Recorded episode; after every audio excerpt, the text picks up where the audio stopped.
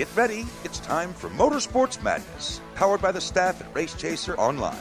Your motorsports, your way, every day. And now, here's your host, Jacob Seelman. That's me. Hi, race fans, and welcome to another two hours of motorsports conversation here on the Performance Motorsports Network. You are listening to Motorsports Madness, and tonight is very special. Why is it very special? Because it's our 150th show. Boom! Confetti! And Jimmie Johnson approves this message. Joining me here at the roundtable as we get set to go is Tom Baker, James Pike, Cisco Scaramuzza, all of us from RaceChaserOnline.com, where we give you your motorsports your way. It is championship week. However, we are coming off of a very fun weekend of racing in Phoenix. Three races that we'll talk about all in this first hour. But boy, oh boy, before we get to that, uh, so if you were living under a rock, there were a few things that happened yesterday at Phoenix. And in case you missed yesterday, here's this for starters. Jimmie Johnson in the wall. And the 48 is in the wall in turn three. Oh, blew a tire. Jimmie Johnson, you see the damage to the right side of that car. Yeah, the dam- damage on the 48 is is very severe. The whole right side is flattened up. Their day here at Phoenix is done, and the chance to win an eighth title has expired in 2017. Big disappointment for the 48 team. Over 130 miles an hour as they enter turn three, and Bumper goes to the back of the 11 again. Way up the racetrack. Oh, into the wall goes the 11. The 24 pitched the 11 into the wall. You heard the crowd, and now tire smoke coming out of the 11. And there went the tire. The 11 goes into the wall. guys, you're okay, Denny. Keep it up there. Keep it up there. That could be the championship hopes going up in smoke for Denny Hamlin. Here comes to the inside, the 20 of Kenseth. He's going to dive down to the dog leg to try to make the pass. Going into three. If he takes the lead away from the 24, the two will then be in the favored seat for the championship four. Matt Kenseth in front now at Phoenix. The 45 year old comes out of turn number four. Kenseth's going to win at Phoenix. So that happened all in, oh, a little more than 60 seconds, but I figure, hey, 60 seconds is good enough to get through the major points, and there were a lot of major points. Tom, I will start with you. Before we even talk about the emotional Victory Lane celebration, I want to talk about uh, what we just heard, courtesy of our friends with NBC and NASCAR Productions. Chase Elliott versus Denny Hamlin. We all thought, well, except for you, that it was going to rear its ugly head again before the end of this. Guess what? It reared its ugly head one more time, and hey, Chase Elliott did, in fact, get his. Uh, I don't know if you'd call it revenge, payback, pick your word, but uh, they're even now. Let me start by saying that I qualified my assessment by saying I don't believe that Chase Elliott is going to go to Texas or go to Phoenix and just randomly move the 11 or put him in the wall. Oh, so you're saying that you were right by the fact that it wasn't random? Well, I'm saying that I said at the time on this program that if it came down to turn four on the last lap or a situation where Chase needed to get by him in order to win a race or achieve a certain result, then maybe. But I, what I said was that Chase is not the kind of driver who's just simply going to go out and do something the way Matt Kenseth did it, for example, with Joey Logano. That's not Chase's style.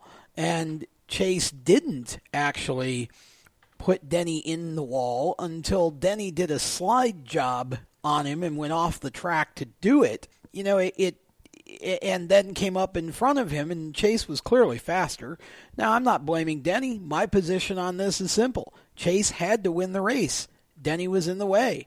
Uh, he gave him two shots to let him know he was there, two chances to move. Denny wasn't going to move. I wouldn't have moved if I were Denny either. I'm trying to also get that fourth spot in the chase and prevent, or in the championship, and prevent Chase from winning the race. And that's exactly you know how Denny was thinking at the time, and you know Chase just uh, he tried to get him out of the way, and then he didn't move, so Chase took him up the track. And I honestly don't know that Chase necessarily was trying to put him in the wall. I think he was trying to get him out of the way, and they just went up the track far enough that in order for Chase to get the line to be able to get by him, he just moved up far enough that then he hit the wall. I don't think Chase is, was exactly sorry about it, and I don't think he should be. That Denny had one coming, and uh, Chase waited until it was something he had to do in order to win and then he did it. So it is what it is. This is what NASCAR wants, and it certainly added to the drama. The only thing that uh, failed in that whole situation was Chase didn't end up winning the race. Well, there was that too. James Pike. Boy, oh boy, oh boy. He tried, though.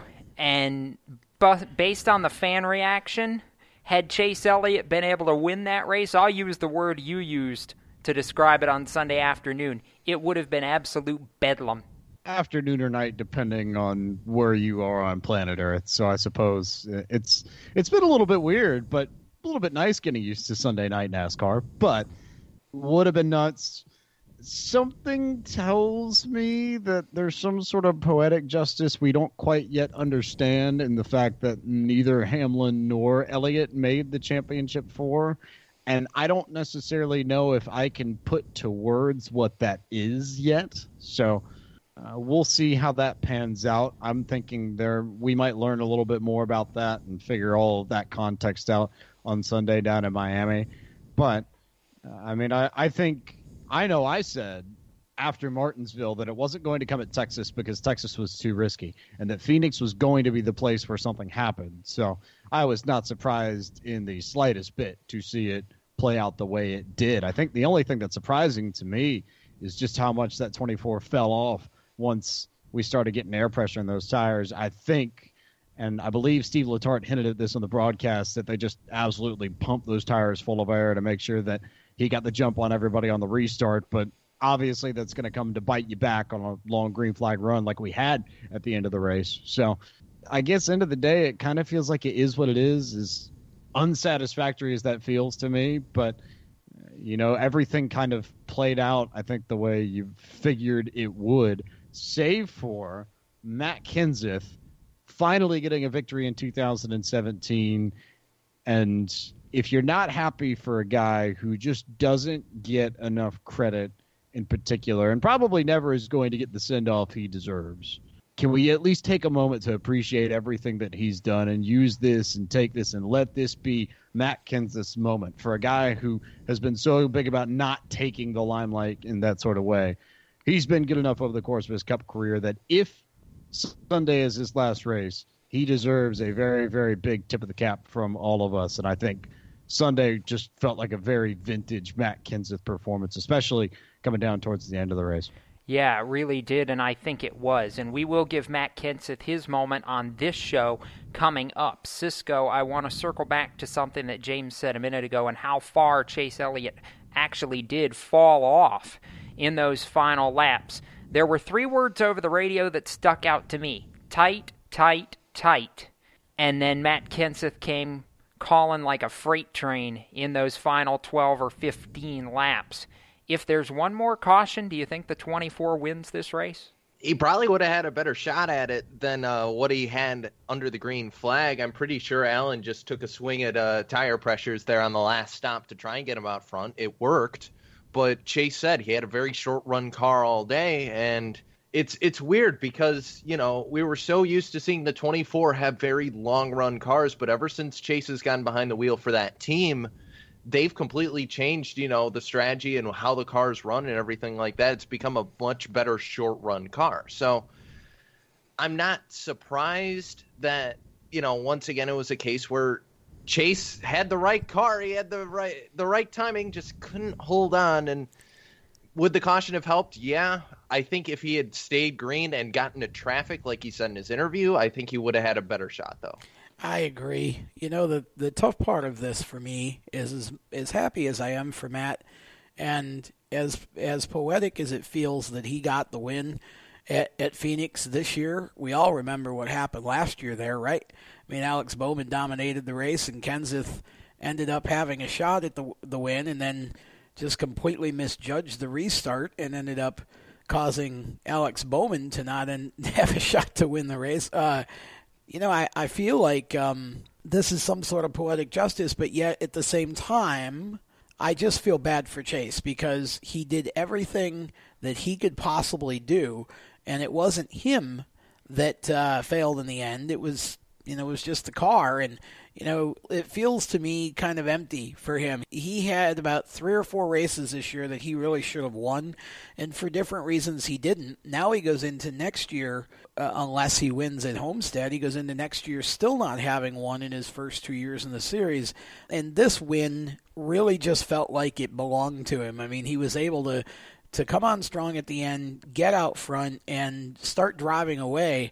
And then all of a sudden, it just again, you know, he's the proverbial bridesmaid, and I think he deserves better than that. It's kind of a shame, but yeah, congratulations to Matt. I mean, that was to see him cry in victory lane. That was really a, um, it was really a, a, a, a truly a special moment for him, and I think a moment that he wondered if it was going to come this year. I mean, he doesn't know what his future is. Presumably, he may be retired after this, and and um, you know, unless a, a, good opportunity opens up at some point during the year, um, I don't know. I just uh, I feel great for Matt and feel really really bad for Chase for sure.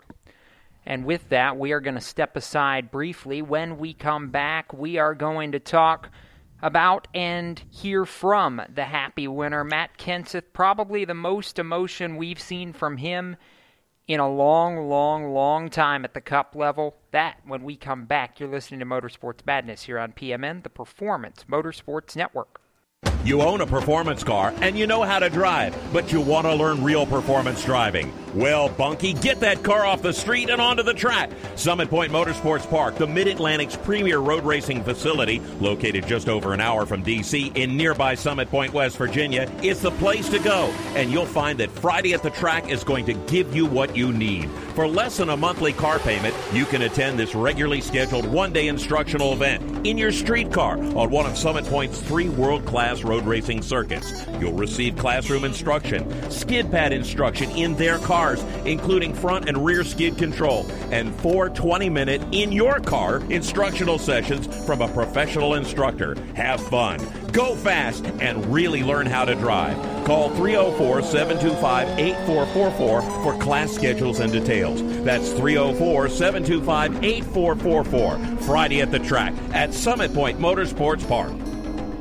Green light. Hey girl, school zone. I'm getting hungry. Car changing lanes. You want to meet me for pizza? Stop sign. Intersection clear. Yeah, street. Pizza sounds good. Ball in street? Girl in street! it's hard to concentrate on two things at once, like texting and driving. Stop the text, stop the wrecks. How will you stop texting and driving? Tell us at stoptextstoprex.org. Brought to you by the National Highway Traffic Safety Administration and the Ad Council. Here's an important message from RAD and this station.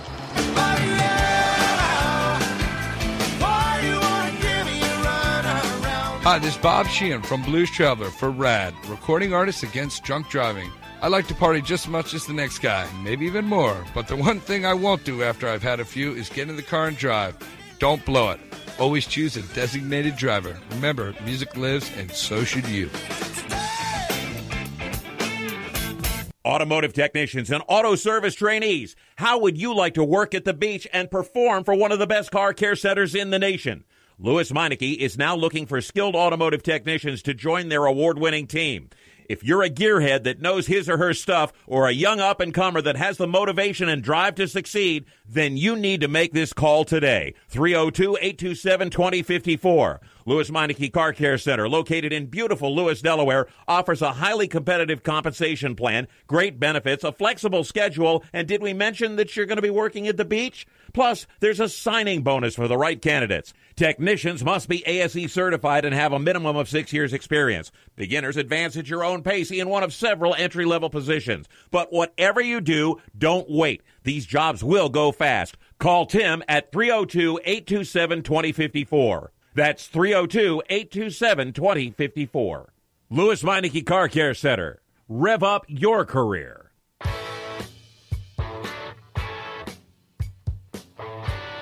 Hi, this is Austin Theriault, and you're listening to Race Talk on the Performance Motorsports Network. Now back to the show. And the 2017 ARCA champion bringing us back from break, Austin Theriault. Congratulations again to the Ken Schrader team.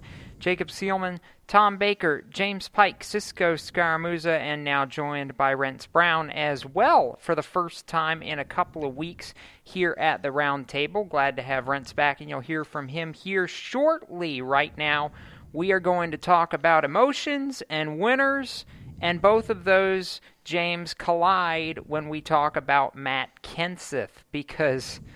I've seen a lot of things over the course of Matt Kenseth's 18 years in the Cup Series, but I don't think I have ever seen Matt Kenseth that emotional over a race victory as he was Sunday afternoon at the end of 312 laps at Phoenix. That was not only a vintage Matt Kenseth performance, I think we all knew that was something special.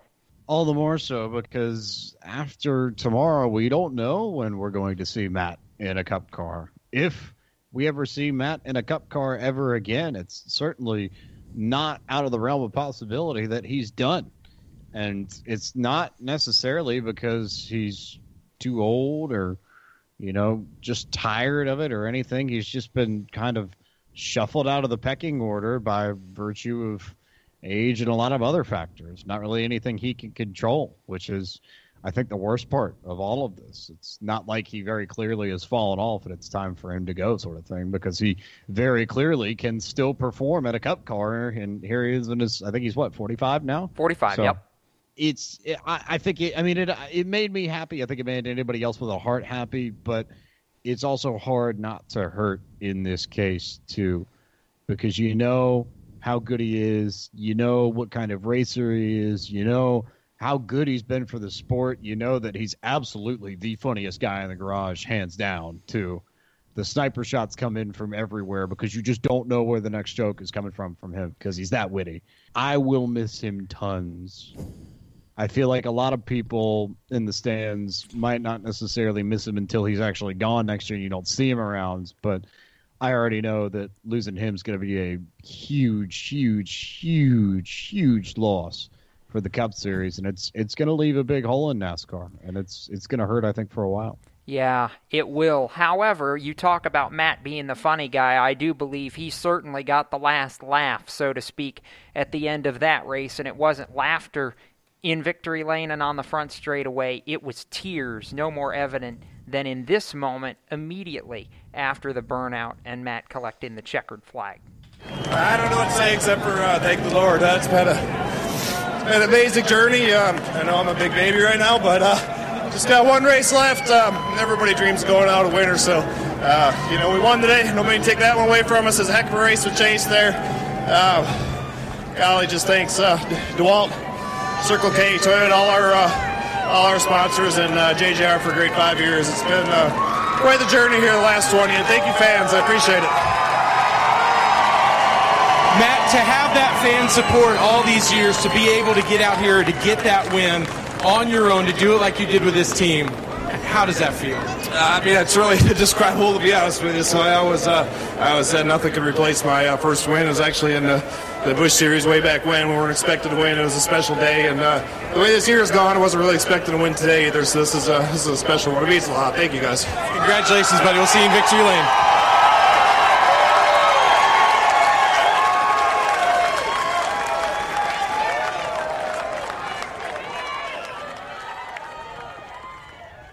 Tom, I think to me what was so telling about all of that was the immense fan support and the swell that he got after he took the checkered flag and the celebration. And it wasn't anything flashy. A small burnout, climbed on top of the car, which again is the most excitement I've ever seen out of Matt after a win. And then after that interview, a Polish victory lap before he went to victory lane in honor of the late Alan Kulwicki. And you know what? All of it together just it I think it pulled at everybody's heartstrings on Sunday, but it was a celebration and a moment befitting of the champion that Matt Kenseth is, and a well-deserved way to go out if this is indeed, you know, going into his final weekend. Well, and I find I find certain things to be sort of intriguing and just interesting, and I find it interesting that that win came in the Circle K for Kenseth Carr. I mean, of course it would. What else? I mean, the only thing more fitting might have been if if it was a DeWalt car. Honestly, I think that would have made it even more special. But you know, he really. I mean, he just came on so strong at the end of that race. Chase Elliott was falling off, and it was as if Matt just grabbed another gear and went and took it. And you know, again, as I said earlier, Rents, you know, this this could be his very last. I mean, except for obviously Homestead coming up, this could be his last race, and uh, you know, it it may well be the last win that he gets in his Cup career. And when you've done something since the year what 2000, I think him and Junior came in together, you know, that's that's what 18, 19 years. I mean, gosh, you know, 17 years, whatever it's been. I mean, that's that's a long time to do something and then to realize, okay, this win might be the last one I ever get. So I'm sure that the emotion of that just hit him all at once in, in victory lane there, and, and of course the crowd was just ecstatic, and, and how could you not be? Well, I think the biggest thing is the fact you look at it and you say, okay, Matt Kenseth is a guy other than Alan Kulwicki that put Wisconsin on the map in NASCAR. And Matt Kenseth was a guy that really wasn't in the forefront when you think about, you know, championship guys in the Cup Series. He did well in the then Busch Series against Dale Jr., but he wasn't this name racing for Robbie Reiser at the time that you thought was going to make a lot of noise. Won the 2003 title as a pair of Daytona 500 championships to his credit, and Matt's a guy that rarely shows his emotion. And on th- I think on Sunday you can just tell that – he's I'm not going to say the R word, but he's content with his career. And I know he and Dale Jr. have been talking a lot since Dale announced his retirement earlier in the year, and he came to grips with it in as he told NBC at Watkins Glen. He goes, you know what, this is if this is my last year, it's my last year, and there's a lot to be, you know, the, the, there's a lot to look back on and say, wow, he did that. He did a lot if you think about it, he was the flag bearer for Jack Roush for so many years. He went to Joe Gibbs Racing when everyone really thought he wasn't going to be a contender for the title. When you think about Denny Hamlin and Kyle Busch, everyone thought that you know with his age he wasn't going to be up there, and you know he gave it a shot. And it's not surprising he was up front in Phoenix, you know, on Sunday afternoon because last year he was in the same position until he and Bowman tagged and got together. Matt's a guy that isn't done. I think he's got at least another title fight in him. He's someone that Tom is very competitive. It just comes down to the corporate dollars and who wants to spend money on a guy who's 45 when you can spend the money on someone who's in their 20s. So that's what it really comes down to, and it's unfortunate because a lot of guys that are in that age bracket, I put Greg Biffle in there, probably could still wheel a race car. It just comes down to the bottom dollar at the end of the day. Well, and that's kind of where I was going to take this for a minute. I think Matt just kind of became a victim of the youth movement and the fact that you know you've got so many talented young racers that are down in the Xfinity series, in the Truck series, you know, and there's such a vast pipeline, Cisco, that I think in some ways, you know, Toyota overloaded itself with talent, with development talent, and you have Erik, you had Erik Jones over there in the farm car, so to speak. He was ready, and I think he's shown it, especially the last few weeks. He's shown that he's ready to go jump in that 20 car, and you've got drivers behind him like Chris Bell and eventually Noah Gragson and others that are you know these guys are ready and you know or going to be ready in the next year or two so you know, at some point, uh, Matt Kenseth just kind of got squeezed out, and there wasn't really another space for him. There weren't that many elite rides that opened up, and he just wasn't willing, Cisco, to settle for a car where he knew he couldn't go out and run for a championship, and I can't blame him for that. And this, I get the feeling, isn't going to be the last time that we're going to have this storyline because, um, obviously, with you know, Almirola heading over to Stewart Haas and Cole getting ready to come up into the Cup Series in the next couple of years. We're going to have another car that he's going to have to go to. All the drivers at JR, depending on who's actually they want to bring into the Cup Series, you know, same thing there. Not to mention the huge amount of just TRD development drivers who are down in the lower levels getting ready to come up. So, Jake, there's a lot of guys looking to make their name in the Cup Series. And I mean, there's only 40 cars. Yeah, I know. It's going to be a tough road for a lot of these guys the next couple of years. I think you have less of a problem at junior motorsports because I feel like at least when it comes to guys like Elliott Sadler and I would even argue potentially Justin Allgaier, Sadler for sure, and maybe Allgaier at this point, probably career Xfinity drivers. I think Justin could have a shot to jump back to Cup if the right situation arose. But Elliott for sure, I think at this point, is not going back to Cup. But you look at Byron, who we know is going to the 24 next year. You look at somebody like Tyler Reddick, Tom, who's going to be ready, you would think, in a year or two to jump up to the Cup level. And you wonder you know, perhaps the 48 or somewhere else in the Chevrolet family. It's it's going to be interesting. I know that much here over the course of the next couple of seasons to see how this continued youth movement shapes itself. Well, let's think about this. And I thought about I thought about this the other day when I was watching the Xfinity race. It occurred to me that Tyler Reddick's going over to Junior to drive the nine car uh, or whatever, whatever, number it becomes. Yeah, whatever number they assign to it. Uh, he's going over there to drive that car. But you know, it wouldn't surprise me if in a year or two, when Jamie McMurray got ready to retire, you could see uh, Tyler Reddick go right back to Ganassi on the Cup side and um, you know take over the one car if uh, there wasn't an open seat at Hendrick, which of course um, you know. Jimmie's set through, I think, what 2020. Yes, 2020, uh, and we still have not heard what's going to happen with Chad Knaus at the end of this year. I, I, I don't see a chance. I think there's a better chance that it's going to snow in hell than there is that Chad Knaus is going anywhere. I, I think Jimmy and Chad will stay together for the rest of the duration of Jimmie's career. I just, unless Chad wants a change, Jacob, I just can't see that happening. I don't either, but then again, this is why we have these discussions, just because it's a possible scenario and it's fun to talk about. We're going to step away. When we come back, we're going to shift gears, talk about the Xfinity Series, and one of those junior motorsports drivers that made a big statement at Phoenix going into the championship. You're listening to Motorsports Madness here on the Performance Motorsports Network. Do you love the sound of high revving motors and the smell of burning rubber? Do you want to get your car sideways right at the ragged edge of control? If you've always wanted to try drifting or learn to improve your drifting skills, Summit Point Motorsports Park, the Mid Atlantic's premier motorsports facility, has the expert instructors and the specialized track to teach you how to drift and the skills necessary to drift competitively. From skid pad to open sessions, Summit Point Motorsports Park has the safe and open environment that allows drifters of all skill levels, new to intermediate, to get sideways and smoking. With a focus on safety and the skill set necessary to drift competitively, Summit Point Motorsports Park's Drift Nirvana is just the thing for you. Call for your reservation today, 304-725-8444. Or for more information, go online, summitpoint-raceway.com, or you can email them at office at bsrinc.com. Drift Nirvana, getting you sideways the right way. HMS Motorsport is the leader in motorsport safety.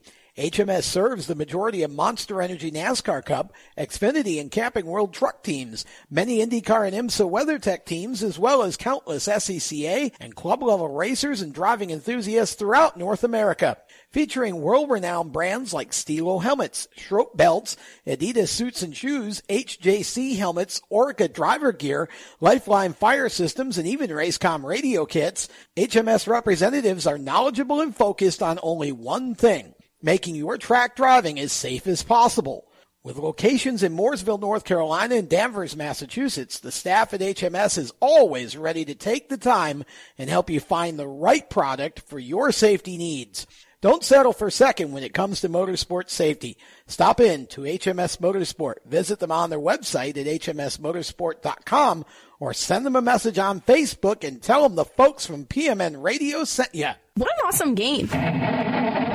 What's up with your car? I don't know. It won't start. How are we getting home? Chill. My parents signed me up for the roadside assistance from Lewes Meineke. It was free with my oil change. They'd come and get the car started or get us home and tow the car to the shop. Good to know. With my driving, my parents never know what to expect. When you join the Meineke Car Care Club with a $35 preferred service, you get four free months of roadside assistance, including tire change, battery jump, lockout service, towing, and more. Contact Lewes Meineke, located on Route 1, or call 827 2054. When do you think of a plumber? Like most people, even if it's an emergency, you can be confident about who will arrive to help you. For quality and reliability, count on someone you can trust. Call on the plumbing services of Hague Quality Water of Maryland. Plumbing doesn't have to be an emergency. We handle all kinds of preventative maintenance too. Hague Quality Water of Maryland is family owned here in Annapolis since 1993. For a refreshing choice, call us at 888 84 Water or visit us online. COPD, chronic obstructive pulmonary disease, is a lung disease that robs people of their ability to breathe. As many as 24 million Americans suffer from COPD, also known as chronic bronchitis or emphysema, and half of them don't know they have the disease. If you or someone you love is over 35 and has smoked more than 100 cigarettes in their lifetime, visit driveforcopd.org and take the screener, then take that to your doctor. I'm Jeff Stoltz, and I drive for COPD.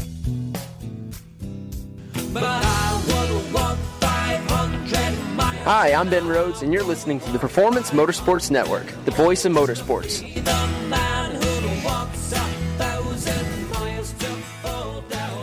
Oh, so close for Ben Rhodes to make it to the championship four. We'll talk trucks here coming up on the Performance Motorsports Network. You're listening to Motorsports Madness. Jacob Seelman, Tom Baker, James Pike, Rents Brown, Cisco Scaramuzza with you talking racing and going to talk about the NASCAR Xfinity Series right now where Cisco, I mentioned it before the break that a junior motorsports driver made a big statement heading into Miami. William Byron was already assured basically of his place in the championship four and did so handily by stage points accrued during the early portion of the day, but that wasn't good enough. He and crew chief Dave Elenz made a late race call, two tires. They get out of pit road first, and like a rocket, Byron, who hadn't won since Indianapolis in July, says, Hey guys, did you forget about me? Not only does he win the race, but he avenges what Phoenix took from him a year ago in the Truck Series and says, This time I'm going to Homestead, and I feel like they're going to win a championship. And if he rolls up to Homestead and uh, wins this thing, for those of you wondering, hey, is William Byron ready for the Cup Series? Yeah, yeah, this kind of showed it. But, Jacob, that wasn't the whole story because, as we saw on Saturday, there were two cameras being showed right there at the end because there was another battle going on as well. Yes, there was. This is James where it got really crazy. We're going to hear from William Byron in a moment, but before we do that, behind him, the battle for the final spot in the championship four, and oh, was it a good one? Cole Custer versus Daniel Hemric. All of this after Brennan Poole got taken out of contention by an early crash. The double zero versus the 21, and Daniel Hemric from seventh entering the day to fourth and a spot to race for the title. Are you kidding me? For those of us that have seen Daniel since he was racing at the summer shootout a few seasons ago, this might not be as much of a surprise because I we saw it when he was running a Legends car. We knew that he had that level of talent and he just needed the platform to show it off on. And now he gets a chance to really show people how he can get up on the wheel like we know he can and uh, you know, here he is doing crazy things like that, which seem wild, but you know, I, I think it was just kind of one of those. It was always going to happen at some point type moments, and we just had to figure out when it was going to be. Uh, kind of hate it for Cole Custer that he ended up being the byproduct of that because Cole's been very quietly consistent, I think, throughout the Xfinity season. But Hemric with, mm, I guess, drive of his life so far, but I have a feeling that's going to get topped sooner rather than later because he's got tons and tons and tons of potential. And I have to believe it won't be too long before there's a decent cup team that signs into a full time ride. Yeah, I mean, I think what you got in that race, I mean, for me, Renzi made the point in our host chat here that the this was about the quietest win in Byron's career, and it really was because we were so focused on the playoff run in Hemric and Cisco. And you know what? Um, Daniel was just absolutely amazing. I can't believe the race that kid drove.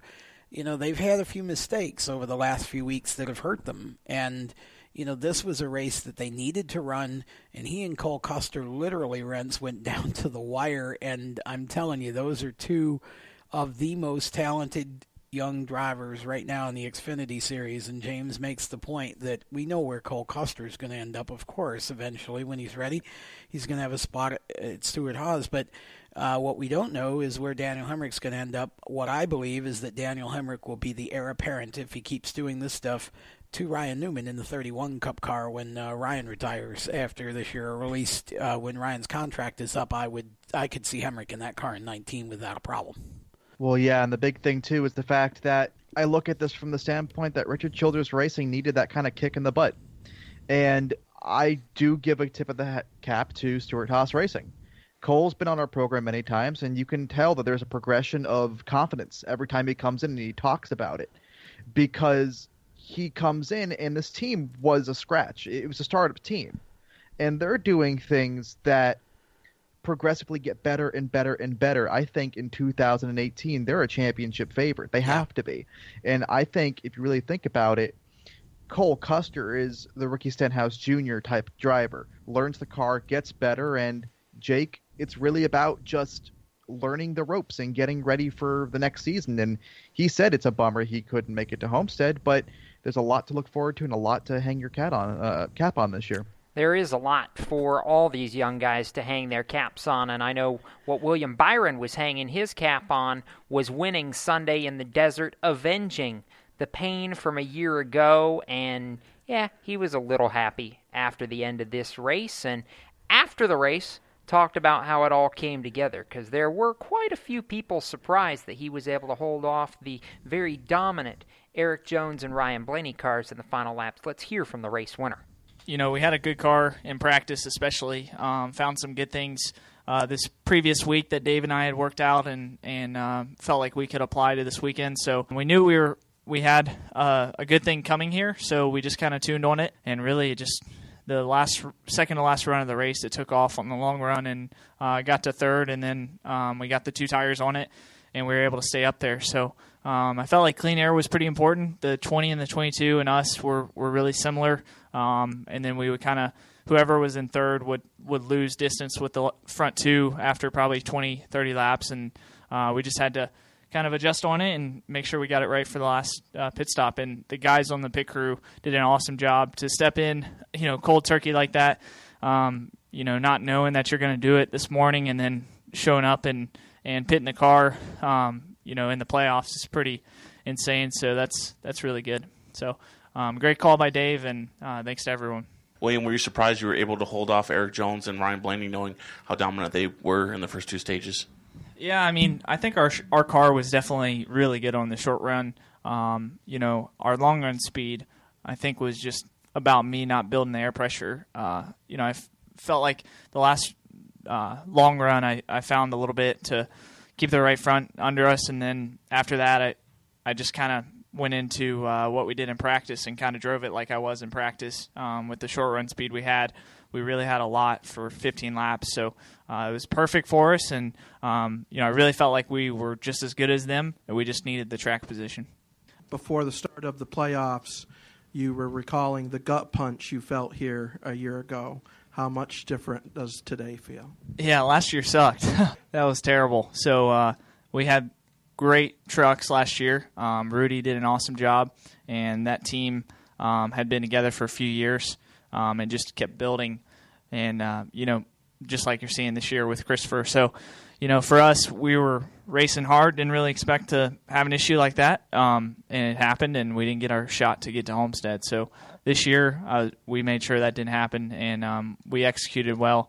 We had a lot of adversity. I feel like through the playoffs, we've had, you know, just different things, weird things happen, and um, we've been able to rebound from those. And if they're not before the, or if they're before the race, or they're not affecting our finish, it's okay. And and we've been able to f- get a good finish, and that's what matters next week. So um, we're just gonna make sure we execute next week, and and we know we can win, and we know we can go out there and compete hard execution is the key, gentlemen, and it's going to be the key for all four of the title contenders. I think what was so interesting Rents about all of this was that the junior motorsports teams were able to execute despite the fact that they were all working without their primary pit crews over the weekend because none of them were able to make it. Their flight got stuck elsewhere, never got to Phoenix, and they basically had to cobble pit crews together with what Hendrick Motorsports had at the track on race day. I mean, this was not an easy feat,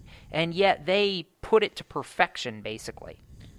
Well, I mean, what's a Phoenix elimination race for William Byron without some sort of, you know, drama happening in that race? And if you think about it, JRM was really up, you know, what's creek without their pit crews because it's the Cup pit crews that pit, you know, the Cup guys, and their plane had uh, many uh, had issues. They were forced to land in Arkansas and couldn't make it. So I know Elliott Sadler's pit crew was Matt Crafton's pit crew from the truck race on Friday night. And a lot of them are development guys in the truck series. So there was a lot that happened. They had to take a two tire pit stop for William just to make it. And what a year. I was at the Phoenix race in the truck series last year where William Byron blew up and missed chance at Homestead. And he he was in tears. He literally was in tears talking to me in the pit box, Tom, and look at just the difference. Now he gets to avenge that and race for a championship and prove to everyone that he's the real deal and not just some wonder kid in the bottom series. He really is a guy that has done so much in so little time. Well, let's get give some credit where it's due to those crews because they didn't know until the last minute that they were going to be doing what they were doing. And for the most part, those crews performed very well. And Byron's especially kept him, you know, except for the first pit stop, kept him in contention all day long and, you know, basically set him up to be able to, to run for that win. Yes, they did, and they did it admirably. So William Byron moves on, Elliott Sadler, and Justin Allgaier join him out of junior motorsports with Daniel Hemric taking the fourth and final spot in the championship four for the Xfinity Series. Those four will fight for the title this Saturday at Homestead, Miami, and we'll talk a lot more about the championship battles coming up in this show, as well as an extra hurdle that Justin Allgaier will have to face going into the championship race. Right now, we're going to take a break. We'll talk trucks on the other side. You're listening to Motorsports Madness right here on PMN, the Performance Motorsports Network. Everywhere you go, you hear it and you see it. It's coming at you through your phone, your tablet, and your computer. It's broadcast from your favorite radio station, TV networks, and cable companies. It's in the stadiums, the arenas, the ballparks. It screams for your attention at the mall. It's interactive on Main Street. It's even coming at you from the gas pump at the nearby convenience store. What is it? It's digital content. It's digital content. It's digital content. Somebody has to create it. Somebody has to manage it. So whether your dream is to write it, design it, create it, call it, produce it, voice it, host it, light it, shoot it, switch it, record it, color correct it, edit it, code it, repurpose it, tweet it, blog it, post it, compress it, upload it, replay it, or make sure it gets to where it's got to go when it's got to get there in the format it's got to be in. You need to attend Carolina School of Broadcasting. The skills you will learn, the experience you will get, and the connections you will make at Carolina School of Broadcasting will open the doors to the career you want in digital content creation and digital content management. Call or come by today. Click csbradiotv.edu. Parents, your son or daughter has had their license for a while now, but you want to make they're prepared for any situation they may face on the road. High school driver's ed doesn't teach them to drive defensively. They need to be prepared for any highway emergency. For less than a month's insurance and a whole lot less, BSR instructors at Summit Point Motorsports Park in nearby Summit Point, West Virginia, will teach your son or daughter how to respond instantly and positively to unexpected situations on the road. BSR's specialized accident avoidance training teaches swerve to avoid maneuvers at highway speed, ocular driving, which focuses driving attention on ways to avoid accidents, vehicle dynamics and feedback, skid control and skid recovery, threshold braking on straights and progressive braking on curves, and off road recovery techniques. This is stuff driver's ed simply doesn't teach. So call BSR today, 304 725 8444. Give your kid the skill set needed to drive safely and responsibly on the highway. That's 304 725 8444. This is a test to find out if you know it all when it comes to children. Name one of the leading killers of U.S. children age 1 to 13. What's the best way to protect children in a car crash? At what age and size should a child start using a booster seat? Don't assume you know it all when it comes to car seats for your child. Go to safercar.gov slash the right seat and know for sure. Brought to you by the National Highway Traffic Safety Administration and the Ad Council. I'm Dalton Sargeant. You're listening to Race Talk on Performance Motorsports Network.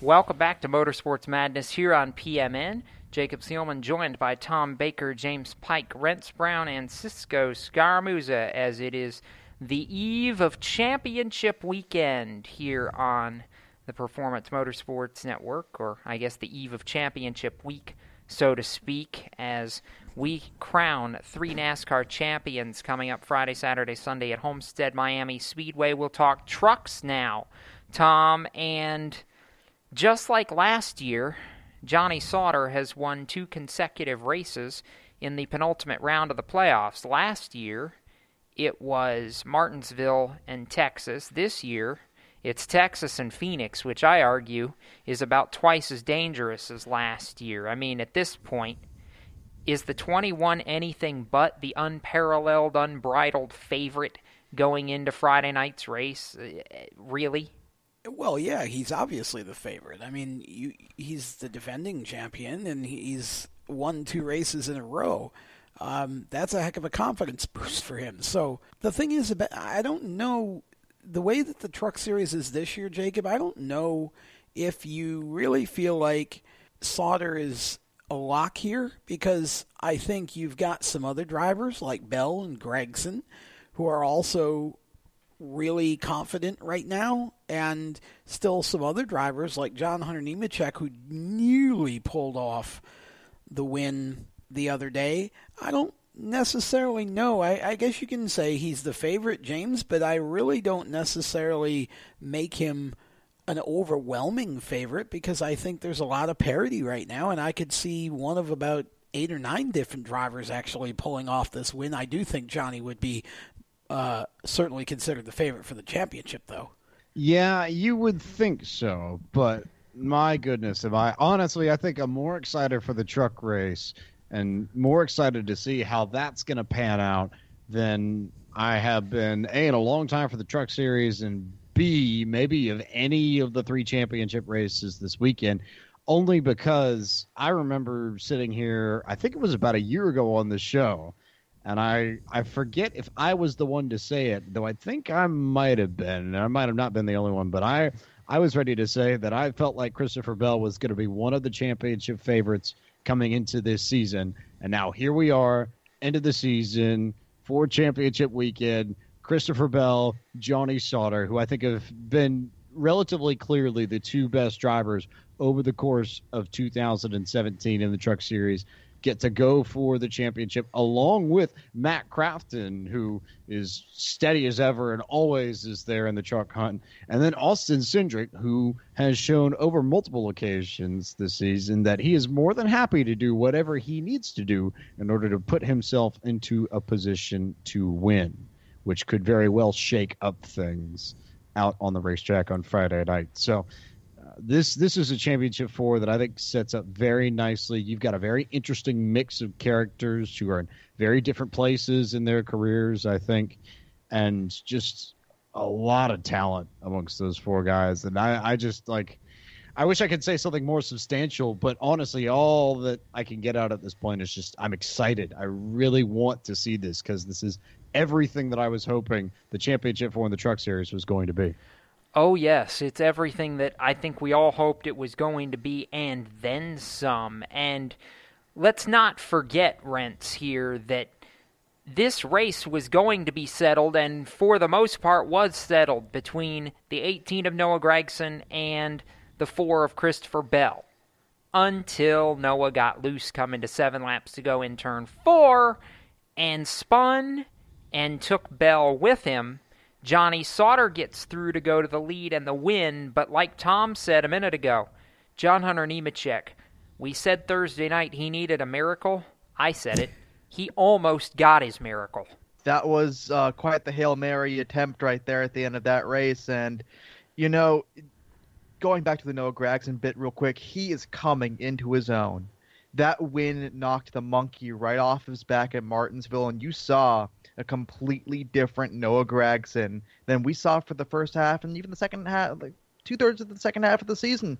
He came alive, and you know it is what it is. Bell kind of pinched him off exiting four, and it just kind of got him loose and disrupted the truck, and both of them went. But John Hunter and Nemechek in the Nemco truck, which doesn't have much funding, and it's been very well documented they don't have much funding, really put it everything on the line right there and put all their cards on the table. I mean, obviously there was the Cindric and Ben Rhodes incident that kind of set him up for a better opportunity to get that final uh, position in the playoffs. But Tom, that's what the playoffs really represent and bring to the table.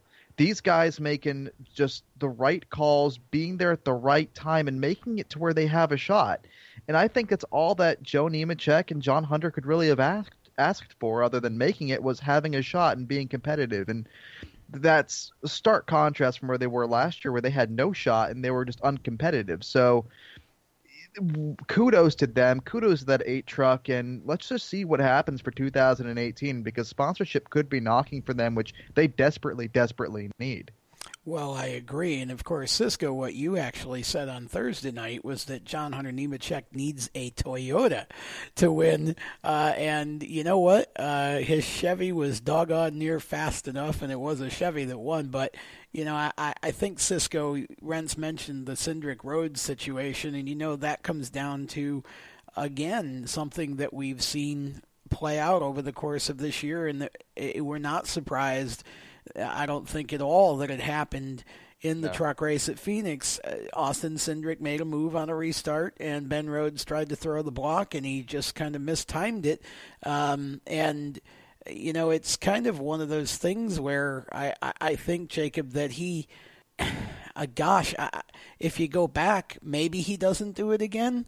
Or maybe he does. I mean, they're both again. They both needed to get into the playoffs, and that's just that's how it goes. I think that's strictly a racing deal, and I don't think either one of them deserve any kind of real fault for doing what they did. Absolutely, Austin Cindric makes that move again. Well, Here, I was talking about Rhodes, but oh well, the block, but perhaps. But here's the deal, Cisco. Austin Cindric said it perfectly on the TV broadcast. He stood by it after the race, and I agree with him. That was a carbon copy of what we saw at the end of Homestead last year Carl Edwards and Joey Logano yep. going for the same piece yep. of real estate. It comes down to this is your shot at a championship. Period. End of discussion. Austin Cindric did what he had to do. Ben Rhodes did what he thought he had to do. And it just didn't work for the 27. And if you want to put it in a vacuum, Chase Elliott did what he had to do to, uh, or, you know, at the time, what could have been his shot to get into the championship yep. for as well. So I mean, you know, that's twice in trucks for Cindric and one for one in GRC as well. So, but who's counting? Um, it's this is this is the world we live in now. I said it on Sunday to James. This is this is the world we live in. This is what the playoffs are. This is, you know, and we'll talk to it. We'll talk about it a little bit later on. But you know, with this system, we see a lot of you know drivers having to come in and walk off, and uh, that's what Cindric had to do to get into his position, and Rents, you know, he did it.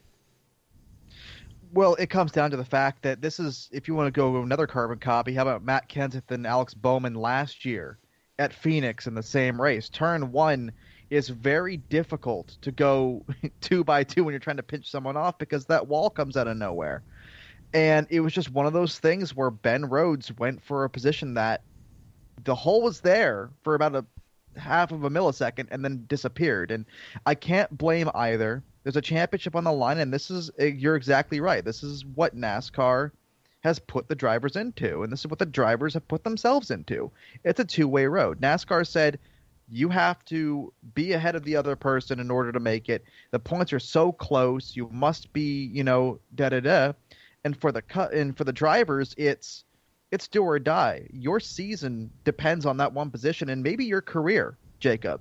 Sometimes your career is defined by a single moment that you either take or you don't take. And I think in this instance, and we're coming through in this new generation of drivers, every moment is a career turner and a career maker for many of these drivers, and you live with a decision that you do or don't. And I think on Friday night we saw exactly the decision of I must go and I must protect, and that's what it came down to.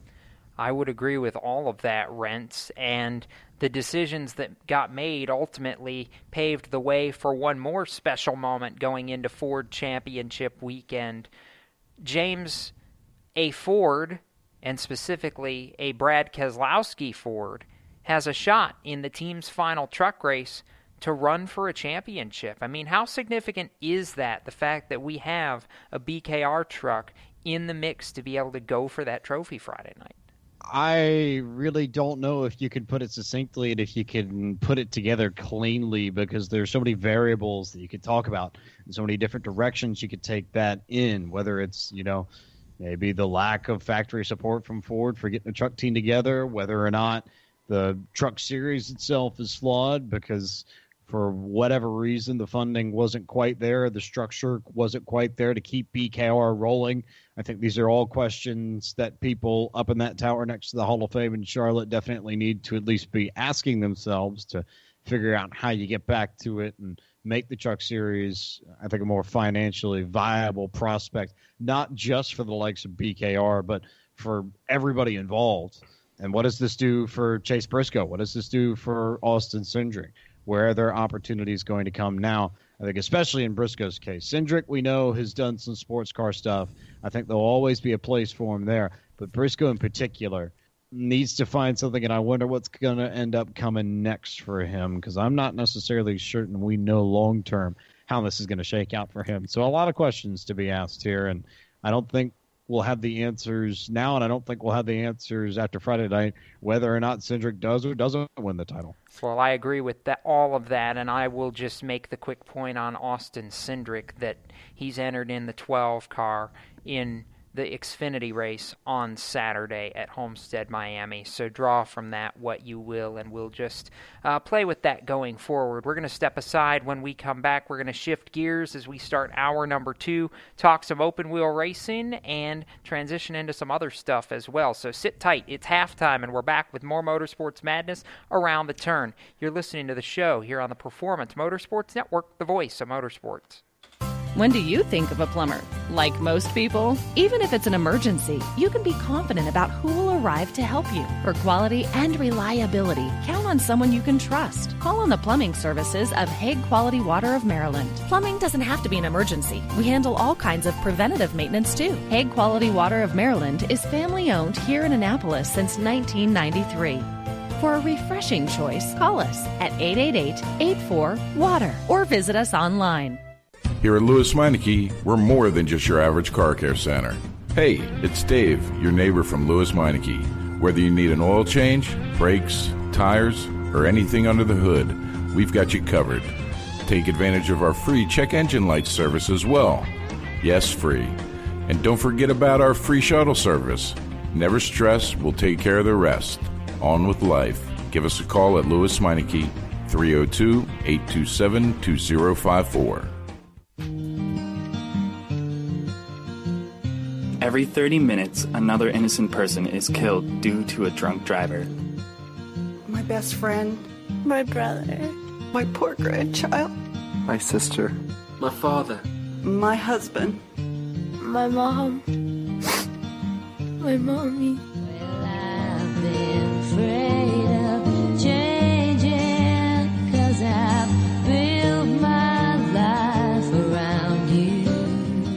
Stop these tragedies before they happen. Don't drink and drive. Do you love the sound of high revving motors and the smell of burning rubber? Do you want to get your car sideways right at the ragged edge of control? If you've always wanted to try drifting or learn to improve your drifting skills, Summit Point Motorsports Park, the Mid Atlantic's premier motorsports facility, has the expert instructors and the specialized track to teach you how to drift. And the skills necessary to drift competitively. From skid pad to open sessions, Summit Point Motorsports Park has the safe and open environment that allows drifters of all skill levels, new to intermediate, to get sideways and smoking. With a focus on safety and the skill set necessary to drift competitively, Summit Point Motorsports Park's Drift Nirvana is just the thing for you. Call for your reservation today, 304 725 8444. Or for more information, go online, summitpoint raceway.com, or you can email them at office at bsrinc.com. Drift Nirvana, getting you sideways the right way. If you own a gun, you have a full time responsibility. When you aren't using it, be sure it can't get into the hands of curious children, troubled teenagers, a thief, or anyone else who might misuse it. Your family, friends, and neighbors are all counting on you. Remember, always lock it up. For more information on firearm storage safety, visit ncpc.org. This message brought to you by the National Crime Prevention Council, the Bureau of Justice Assistance, and the Ad Council. Let's throw the green for Open Wheel Central on Motorsports Madness. Now back to the roundtable and Jacob Seelman. I hope you've gotten your popcorn and drinks because it's going to be full steam ahead for the second hour of Motorsports Madness. Welcome back. Jacob Seelman, Tom Baker, James Pike, Rents Brown, Cisco Scaramuzza, all on the Performance Motorsports Network for another hour of race talk. And we're going to talk about the open wheel side of life for now and specifically the Brazilian Grand Prix, in which Cisco Sebastian Vettel did Sebastian Vettel things despite not starting from the pole. He held off Valtteri Bottas all the way, while Lewis Hamilton started from pit road and came from last all the way to fourth. So this was actually fun.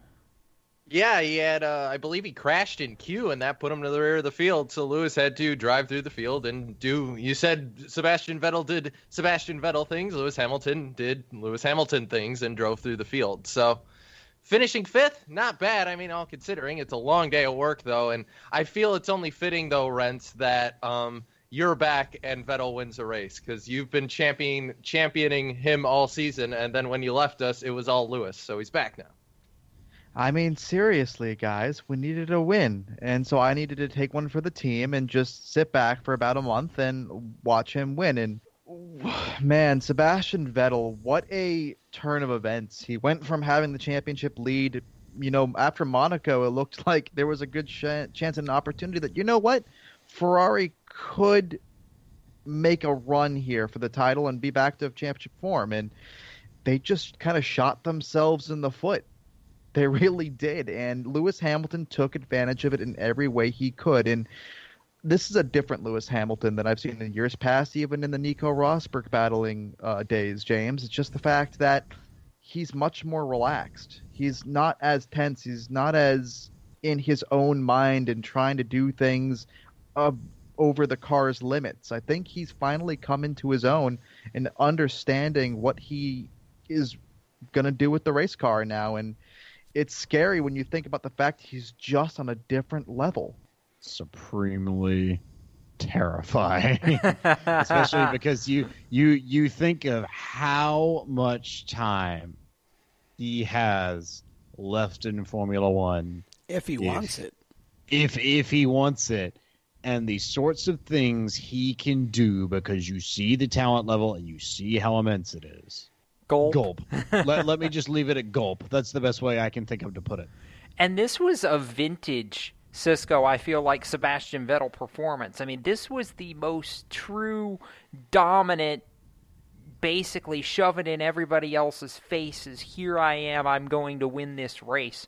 Type of Sebastian Vettel performance that I've seen since he left Red Bull. I mean, this was just no holds barred, no questions asked. I'm going to win this race, and y'all are just going to sit back and watch me. Yeah, and it's cool to see Vettel back in this position again because this is a Vettel, like you said, we haven't seen in a very, very long time. So I'm excited to see, as Ren said, you know, what does next season hold? Is Ferrari going to be able to get themselves back on the bandwagon? Are we going to see power back under that car? What's going to happen? In other news, Renser, how big was the drive from Lewis Hamilton? I mean, really, this was incredible for me to watch. He came from 20th to 4th. He tied a record for the most cars passed at Interlagos. This was just Lewis at his finest, and if he'd had about another lap and a half, I really feel like he'd have been on the podium. He was that much faster. It just comes down to the fact that Lewis Hamilton understands the race car, and after you know having his incidents and crashing the car out and in the earlier days, it just it sets the mindset that he's not here. Oh, I won the championship because in seasons past it was I won the championship. I'll take a seat back now. He's trying to prove something for 2018. Keep in mind this: the Re- the Renault engines are going to go back to McLaren. Who knows what that will hold? Who knows what Red Bull will do next year?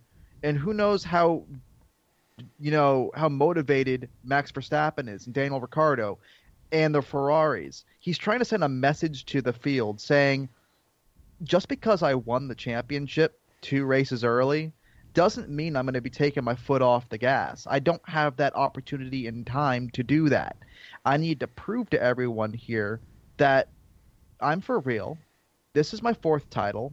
I'm going to keep continuing to win championships until I can't anymore, and I'm going to try to break Michael Schumacher's win record. He's trying, he will, and he has rewritten a lot of the records. And I think he's going to stop at nothing until he's the greatest Formula One driver of all time. And the best way I can describe it is, uh, Jacob, he's kind of like the Kyle Busch effect, where his attitude in the race car sometimes gets askew with how his talent actually is. Fair. And Lewis Hamilton's attitude might not be the greatest, but you can't underestimate his talent inside of a race car. I mean, finished runner up in 2007 or third, I believe that year it was one of the two. 2008 championship, and then just as soon as he went to Mercedes, just obliterated everyone, every single race, and it just comes down to the heart. It comes down to the heart of racing, and he's a guy that just has it. And no knock on Sebastian Vettel or even Fernando Alonso, he is, in my opinion, the greatest modern day Formula One driver since Michael Schumacher. Period. Oh, by the way, we were talking about records that Lewis set. How about a record that Ferrari could set? All they have to do is score three points. One, two, three, count them. And they become the constructor who has scored the most points in history for finishing second. I, that that's a really terrible record when you think about it because you never want to be finishing second in anything. But I think it shows how good Ferrari has actually been and how close they've been by comparison to Mercedes than anybody's been the last couple of years this year. We've had a legitimate fight at a lot of races on our hands this season, and I think it's been better for the sport. Well, I agree with that 100%. I also would go back to Lewis Hamilton and talk about, as James said a little while ago, and you just made the, made the point. I mean, good grief, where where does it end for Lewis? How many more has he got in him? I mean, he's still young enough that he could pull four or five more off if he wanted to hang around long enough and could stay at the top of his game. I mean, truly, he's got an opportunity here to do something in F1 that really may never be done again when he's through as long as he can keep going at the rate that he's going. It's just really unbelievable to to see the way his career has gone and the trajectory and you know you've had rivalries here and there but I mean really at the end of all of it when you look back for the most part here recently it's been you know Lewis Hamilton's world and everyone else has just been living in it. I know Nico won last year but you know Lewis has been the story. I mean, wow. Uh-huh. And oh, by the way, he's still going to be the story, Cisco. He's chasing a win Yeah. at Abu Dhabi this weekend for one reason and one reason only. Not and it's not just because Lewis likes winning, but he has won at least 10 races in each of the last 3 seasons. He's got 9 this year. He wants to extend that string to 4 years in a row of 10 wins or more in a season, and this is his last shot to do it. Yeah, it's his last shot, and that'll that'll be coming up uh, in a little bit of time on the Sorry, 26th. next weekend, But- yeah. Yep. But still, he also for him it would be the fourth win in a row at that facility for Mercedes as well because he's won twice there with Rosberg winning one as well. So complete, you know, it's kind of the story at every track almost. Mercedes has three wins; they want to make it four. I get excited every year when we get down to Abu Dhabi because I want to put it on the same weekend as NASCAR Championship, and yet F1 runs on our Thanksgiving weekend, which it's F1, so they can do that. But I never really think of Thanksgiving as a racing weekend. Oh well, we have racing next weekend at Abu Dhabi. Now, Cisco. Tires. Let's talk about tires for a minute because there's a contest going on, and apparently Pirelli wants help in naming tires. Yeah, they do. They're coming up with the uh, next softer compound, and um, there have been plenty of creative names thrown around both in this chat as well as on Facebook. You can go to Pirelli's Facebook right now and uh, vote for their three choices, as well as the comment section making up their own between Mega Soft, Extreme Soft, and Hyper Soft, which I have to go with C, and I think a lot of you, a lot of you would agree with me, Hyper Soft. But Jan- yep, they're adding another even softer tire compound. It's going to be pink, by the way. James, uh, your Australian friends would yell at all of us if it were to be mega soft. I don't think I, I don't think I buy that. Nope, nope, nope. It just wouldn't work out as well. Also, since we're in the business of talking about random Formula One things, Abu Dhabi will represent the rest or last race of the season, but it will also be home to the first ever Formula One Esports Series finals. And I got the chance to catch up with some of the 20 drivers that will be competing for the chance to be immortalized in F1 2018, of all things, which will be nice. So be on the lookout on the website. Race Chaser Online will have a few articles revolving around that next week. Yes, we will. We're going to step aside right now. On the other side, Dr. Dirt joins us as we talk dirt track racing. Steve Ovens and a point that I made, oh, in March that should happen and is finally going to happen. I'll tell you which one and jog some memories when we come back. You're listening to The Madness here on the Performance Motorsports Network. You own a performance car and you know how to drive, but you want to learn real performance driving. Well, Bunky, get that car off the street and onto the track. Summit Point Motorsports Park, the Mid Atlantic's premier road racing facility, located just over an hour from D.C. in nearby Summit Point, West Virginia, is the place to go. And you'll find that Friday at the track is going to give you what you need. For less than a monthly car payment, you can attend this regularly scheduled one day instructional event in your street car on one of Summit Point's three world class road racing circuits. You'll receive classroom instruction, skid pad instruction in their cars, including front and rear skid control, and four 20 minute in your car instructional sessions from a professional instructor. Have fun, go fast, and really learn how to drive. Call 304 725 8444 for class schedules and details. That's 304 725 8444. Friday at the track at Summit Point Motorsports Park. Every 30 minutes, another innocent person is killed due to a drunk driver. My best friend. My brother. My poor grandchild. My sister. My father. My husband. My mom. My mommy.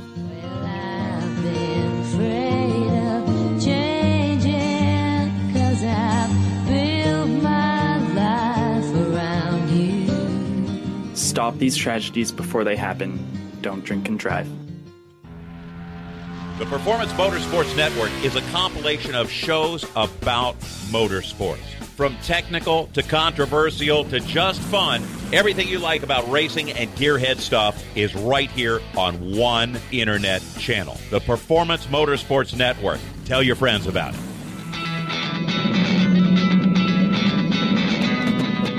Hi, I'm Reed Sorensen. Racing has been a part of me and my family for as long as I can remember.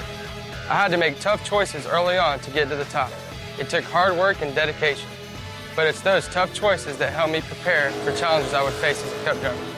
Make the right choices today and be ready for the challenges tomorrow. This message is brought to you by the U.S. Air Force. Hide the kids. It's time to get dirty with the Race Chaser Online crew. Here's your host, Jacob Seelman, with Turn 5 Live's curator of Casa de Pork Chop, Stephen Evans. We back here on the Performance Motorsports Network. Jacob Seelman, Tom Baker, James Pike, Rents Brown, Cisco Scaramuzza, and now joined at the round table by Dr. Dirt, Steve Ovens, as we talk dirt track racing. And I'm going to jog everybody's brain to kick off this segment, Steve O. Back in March, during the height of the World of Outlaws Western Swing, it was on this very program that I sat here and gave about five reasons why Ian Madsen and KCP Racing, sitting at that time, I think sixth in the championship standings and with a very realistic shot to do something, ought to keep right on going with the tour. They didn't listen to me then, but hey, they're listening to me now. Welcome to the 2018 Outlaws Young Madsen. And hello, KCP Racing, to the fraternity. Yes, uh, this I was so happy to see this press release come across the wire last week because you know this is something Jacob I know you called for and I think their performance while on the tour at the beginning of the year this year called for it as well. These guys are ready to go. They have been weekly contenders at Knoxville uh, running against the, the some of the best 410s in the country in terms of weekly track racing. It's time for them to make this move. I'm thrilled to see it. I'm thrilled for Ian because he is so deserving of this opportunity. Uh, you know, we don't know what would have happened if they had stayed on tour all season long. They were sitting sixth, and and it just seemed Jacob that they got better the more races they ran at the beginning part of this year. Now we're going to get to see it in 2018. Absolutely, we are. And you know what? This is another extremely quality team to join the Outlaws for the 2018 season. I think we've seen that every platinum rated team that was on tour this season has reconfirmed, I believe, to come back for 2018. So you're already keeping what you've got and you're adding to the ball game. With Ian, I believe that'll make 14 full time drivers going from week to week. And then the World of Outlaws hinted at this, by the way, during their championship press release, but they said be on the lookout for several multiple time outlaw winners to join the tour full time in 2018. I thought perhaps, Steve, that it would be Ian's older brother Kerry making the jump back to full time competition. There was a rumor going around that perhaps he would be the next driver to pilot the Stenhouse Junior Wood number 17. We don't know what's going to happen with Jack Haudenschild at the moment in that team next year, but Kerry now confirmed to be back in the big game tree stands number two for a similar schedule to what they were running this year in 2018. I don't know what that leaves, but you know what? I got a pretty good I got a pretty good theory if you want to hear it. I'm all for theories. I've got one myself, but uh, you know, let let's give it to you first here. Okay, so here's my theory, and I'm gonna make a whole lot of people go, "What?" But multi-time outlaw winner, going on tour for 2018. His dad has said in the past that it's been a dream of his to go and run the full Outlaws schedule at least once in his lifetime. Donny Schatz told me after the championship celebration that he and his boss are going to be working a whole lot closer together in 2018. There's this Ford motor thing that's going to need another car to really get developed and really get good. Can I Tony Stewart to the Outlaws in 2018? Steve, am I completely crazy to think that there's no chance it could happen? I, I believe. I believe there's a chance. No, I think there's more than a chance, Jacob. And and yes, we can go back to, you know, the, all the things that have been said in the past. But there's two things that stick out to me right now like a sore thumb. And number one is your interview with with Donny Schatz, in in in what he said to you, uh, even afterwards and then the discussion you and I had after after the World Finals, and and the other part to this is what he was talking about at the press conference where they announced Aric Almirola to the 10 car. You know, Tony talked about, you know, wanting to run this Xfinity race or that Xfinity race, but he talked about something that was bigger than NASCAR that he's got on his agenda for next season. And just the way Tony talks about dirt racing, the way he talks about his love for and passion for sprint cars, I just had a gut feeling that this is what Tony was talking about. And Dirt Car started to lead into it with one of their uh, post World Finals press releases in saying multi time winners. They were very vague, but they said stay tuned, trying to build that excitement. Tony maybe let out a little bit. Donny maybe let out a little bit. Yes. Is it something that we could be reading too much into? Sure. Yes, it could be. But I believe, along with alongside you, Jacob, I think this is what's on tap for next year. And when they announce that, if this is indeed what is going to happen, oh my! You want to talk about lighting up the Christmas tree? The internet oh will my break. Goodness. The dirt world will be set ablaze. And I'm telling you right now, if I'm a dirt track promoter, somebody get me the World of Outlaws on the hotline because we need to book an event. That could that could make two or three seasons for a dirt track promoter. If the World of Outlaws came in and Tony Stewart was a full-time points paying competitor. Oh my. Uh-huh. Well, I don't know. I, I boy, I, I see everything you guys see. I hear everything you guys hear. Maybe Tony has decided that he'd rather do that than to, you know, go ahead and and do his sort of scattershot racing like he wanted to. Said he wanted to when he retired. Um, you know, go race some modified stuff, maybe a super modified, run some dirt stuff. You know, do some late model stuff, whatever. Um, I just think. Uh, I, I don't know. I mean, there's just something about that that just seems almost too good to be true. Because you're right, everything you guys said is right. The internet would break, the dirt world would go crazy.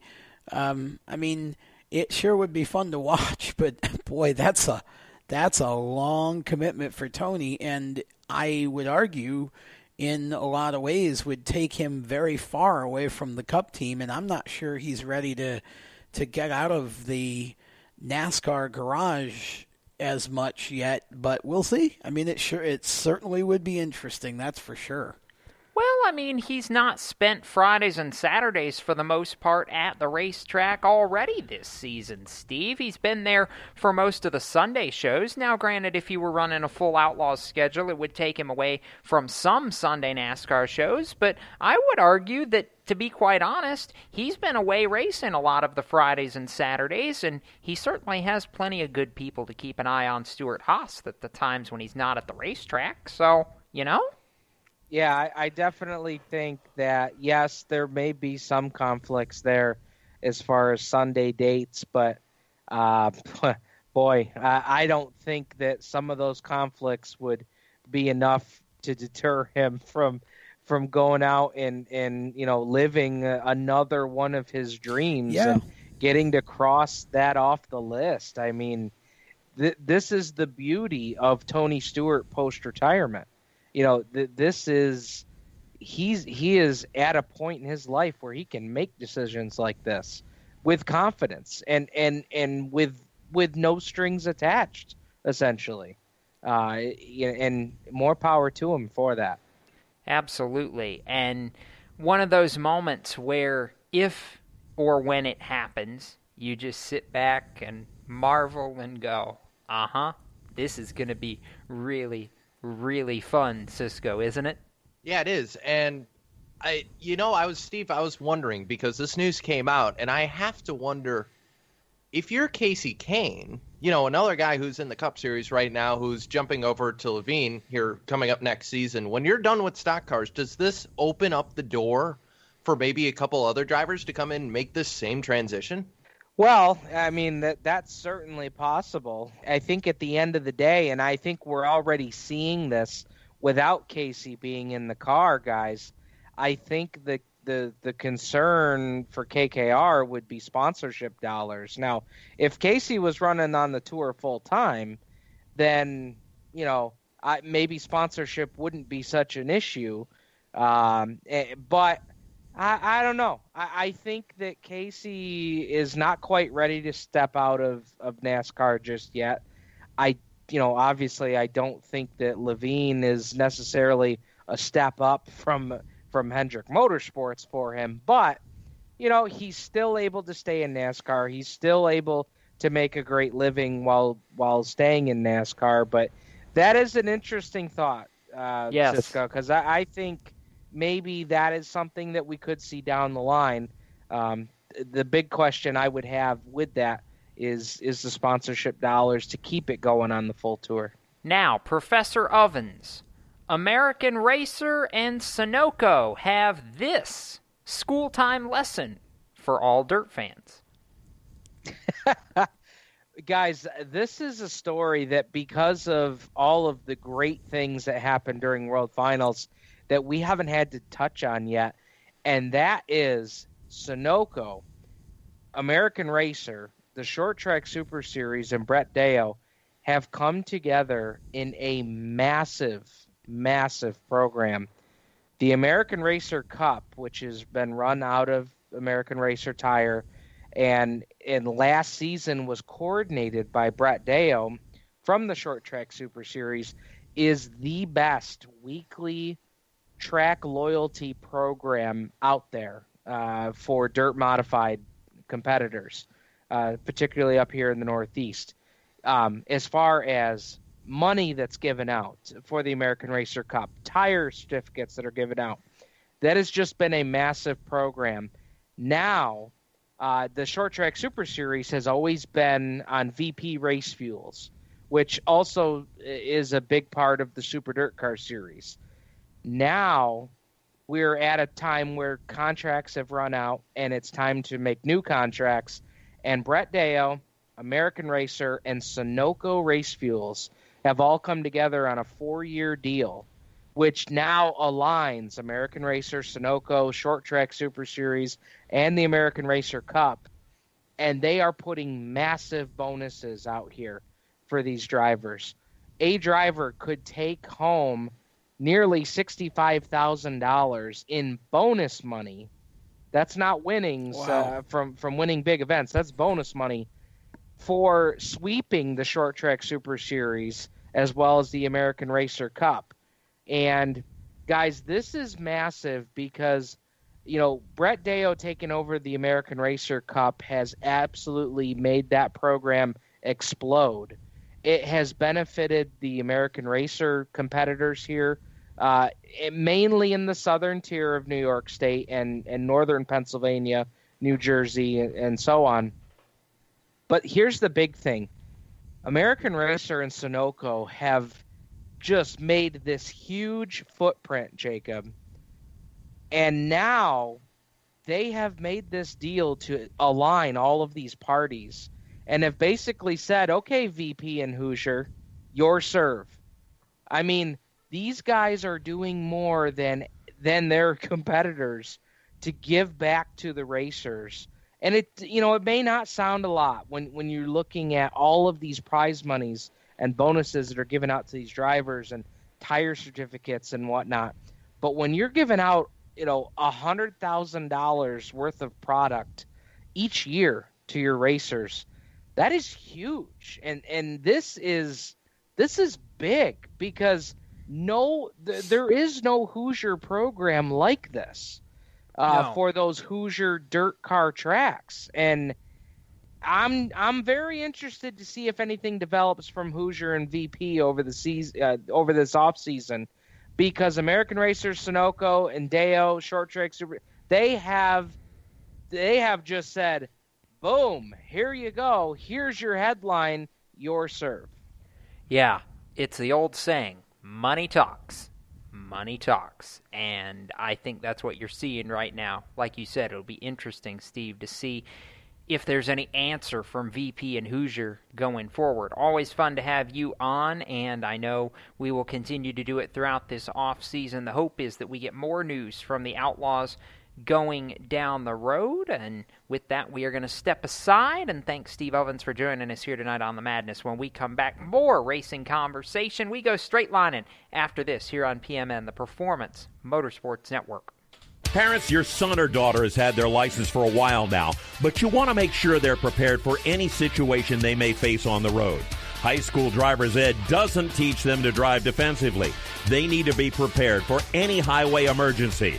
For less than a month's insurance and a whole lot less, BSR instructors at Summit Point Motorsports Park in nearby Summit Point, West Virginia, will teach your son or daughter how to respond instantly and positively to unexpected situations on the road. BSR's specialized accident avoidance training teaches swerve to avoid maneuvers at highway speed, ocular driving, which focuses driving attention on ways to avoid accidents, vehicle dynamics and feedback, skid control, and skid recovery, threshold braking on straights and progressive braking on curves, and off road recovery techniques. This is stuff driver's ed simply doesn't teach. So call BSR today, 304 725 8444. Give your kid the skill set needed to drive safely and responsibly on the highway. That's 304 725 8444. You hear that? That's the sound of America's only sports car. That's right, it's a Corvette. But not just any Corvette. It's your Corvette. It's that who cares if there's traffic part of your day. And this can be you when you come to Cooper Corvettes. With 60 years of Corvettes to choose from, there's always a Corvette in your budget. And they'll service any Corvette you bring in. Cooper Corvettes on Route 1 just north of Quantico and Triangle. Call, click, or visit coopercorvettes.com. HMS Motorsport is the leader in motorsport safety. HMS serves the majority of Monster Energy NASCAR Cup, Xfinity, and Camping World Truck teams, many IndyCar and IMSA WeatherTech teams, as well as countless SCCA and club level racers and driving enthusiasts throughout North America. Featuring world-renowned brands like Stilo helmets, Schroth belts, Adidas suits and shoes, HJC helmets, Orca driver gear, Lifeline fire systems, and even Racecom radio kits, HMS representatives are knowledgeable and focused on only one thing making your track driving as safe as possible. With locations in Mooresville, North Carolina and Danvers, Massachusetts, the staff at HMS is always ready to take the time and help you find the right product for your safety needs. Don't settle for second when it comes to motorsport safety. Stop in to HMS Motorsport. Visit them on their website at hmsmotorsport.com or send them a message on Facebook and tell them the folks from PMN Radio sent you. Hi, this is John Ondrasik of Five for Fighting, here for RAD, the entertainment industry's voice for road safety. You know, style is a personal thing, and your lifestyle is your business. But if you take it on the road, it becomes everybody's business. So please, plan ahead, designate before you celebrate. Friends, don't let friends drive drunk. A public service announcement brought to you by RAD, the National Association of Broadcasters, and the Ad Council. Hi, I'm John Holloman, and you're listening to Race Talk on the Performance Motorsports Network. Now back to the show.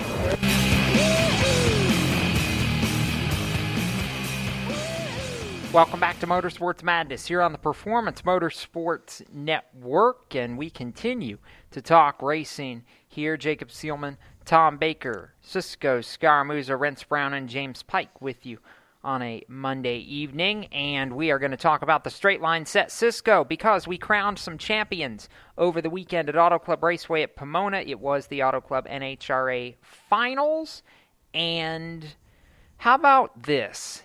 In a season in which Don Schumacher Racing obliterated everybody in both nitro categories during the regular season, I think we had all just about resigned ourselves to the fact that, hey, DSR is going to win some championships this year, and that's just the way it's going to be.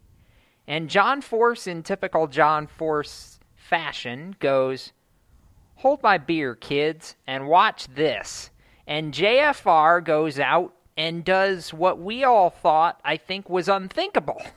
They win both the Top Fuel and the Funny Car Championships in dramatic fashion on the final day of the season. Wow. It was awesome. And credit to Brittany and that whole team for Top Fuel because they went out, you know, they had the championship locked up because Steve Torrence fell to Antron Brown in the semis. But Brittany said, "Oh no, we're not just walking out with the championship. We're walking out with the Wally too." And she went out there and won the whole freaking thing for the walk off of all walk offs. Only maybe close enough to uh, to DSR doing it a couple years ago in the Army car. Apart from that, this was a monumental effort by everybody at JFR, and it wasn't just Brittany working as well. There was a lot of people there on that whole team who had to do a lot of work that day. Oh my gosh, did they ever? And it wasn't, like you said, not just in top fuel. You talk about Robert Hight winning the Funny Car Championship. Basically, Ron Capps had to keep pace in order to have any hope. And once Ron was eliminated in a shocker by Del Worsham, who told Robert Hight, I'm just going to get it to go straight down the track and we'll see what happens. Capps smokes the tires. That's the end of his shot at back to back championships. Then Robert gets to the semis, wins against Courtney and then all of a sudden the car just goes kaboom. He comes all the way across the track, smashes the left side into the wall, goes off into the gravel trap and into the catch fence, destroys the primary car and the second body of the weekend. The primary body was destroyed during Q4 with an accident there. They have to put a third body on it, the one that Brittany Force used in her funny car test, and a backup chassis just to get him to the final the car didn't necessarily go all the way down the track because of motor issues, but it was a Herculean effort just to have him even on the line for the last race against Tommy Johnson.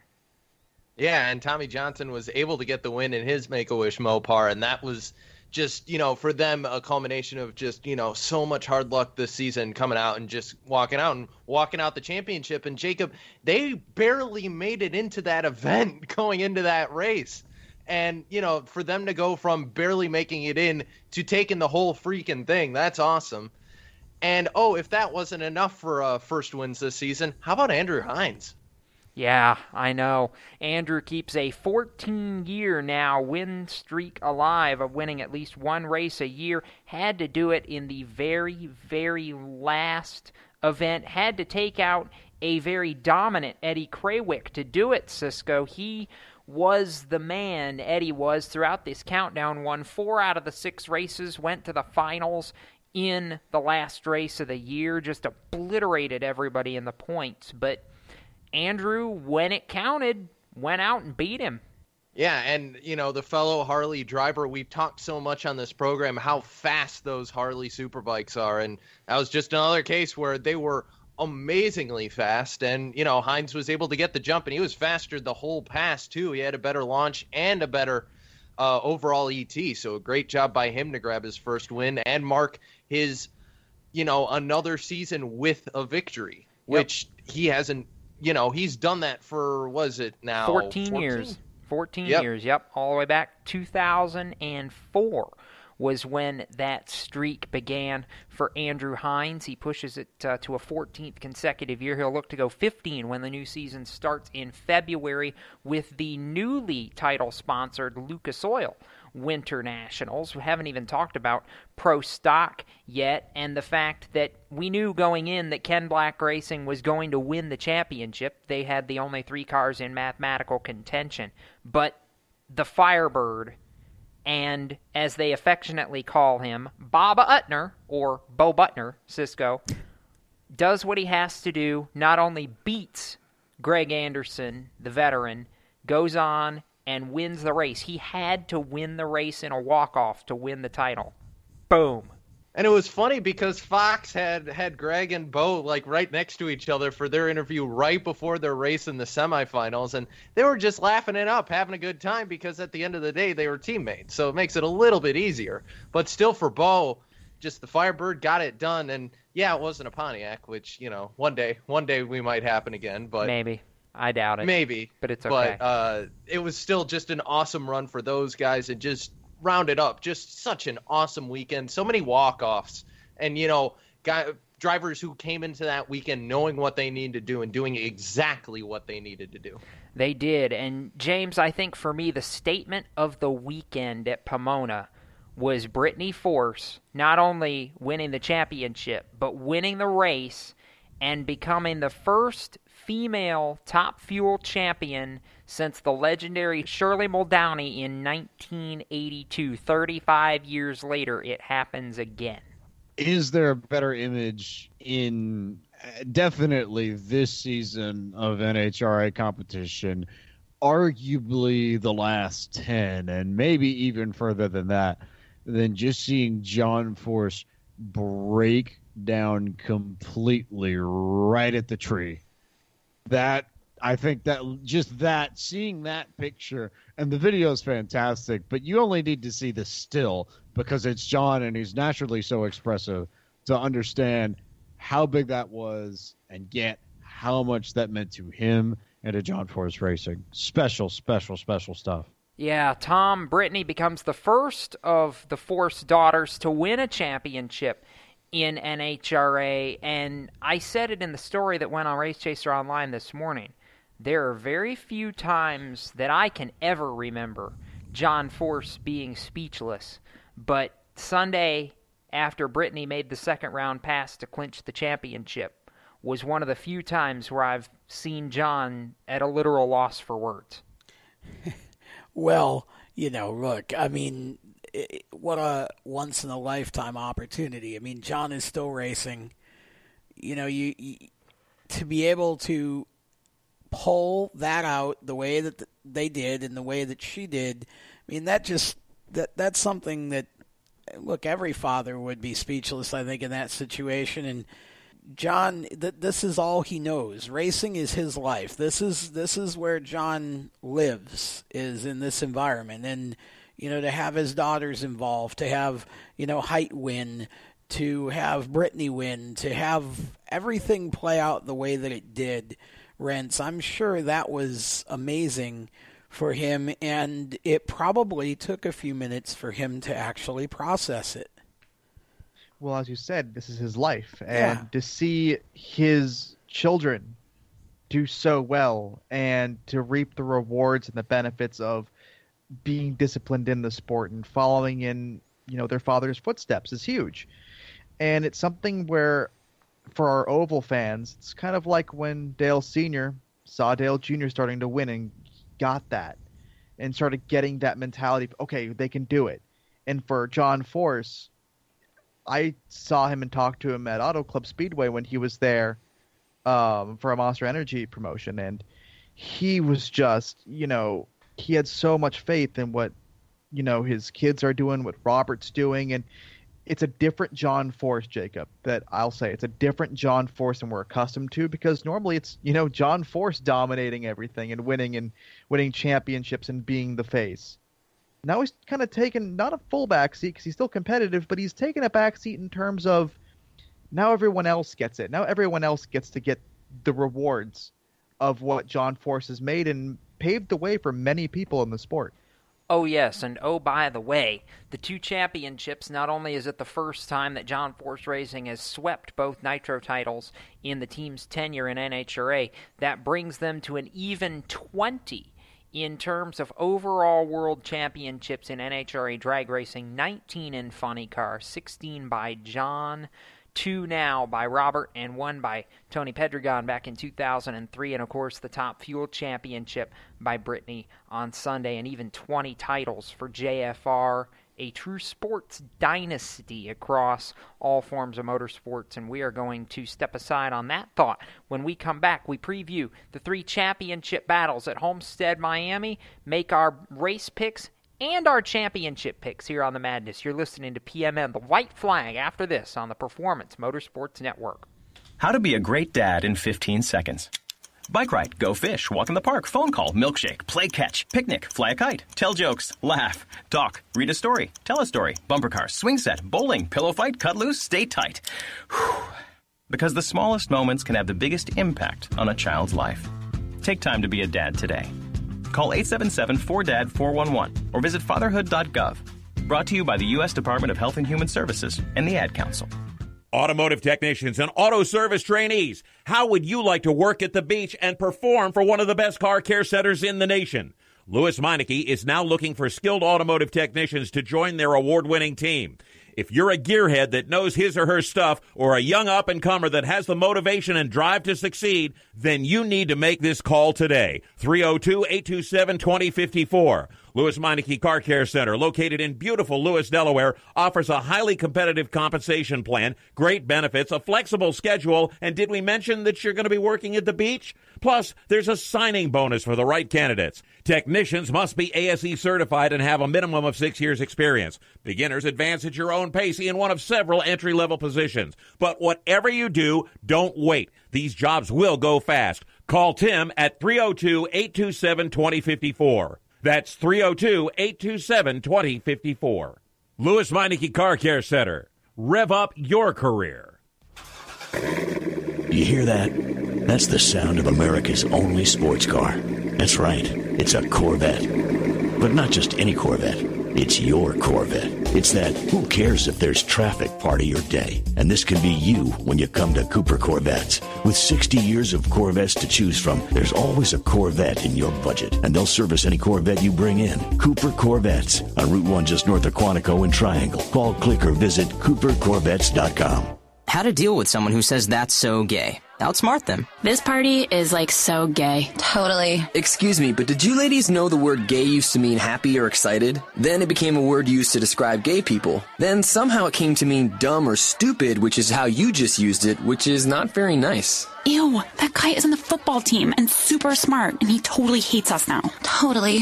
When you say that's so gay, do you realize what you say? Knock it off. Learn more at thinkbeforeyouspeak.com.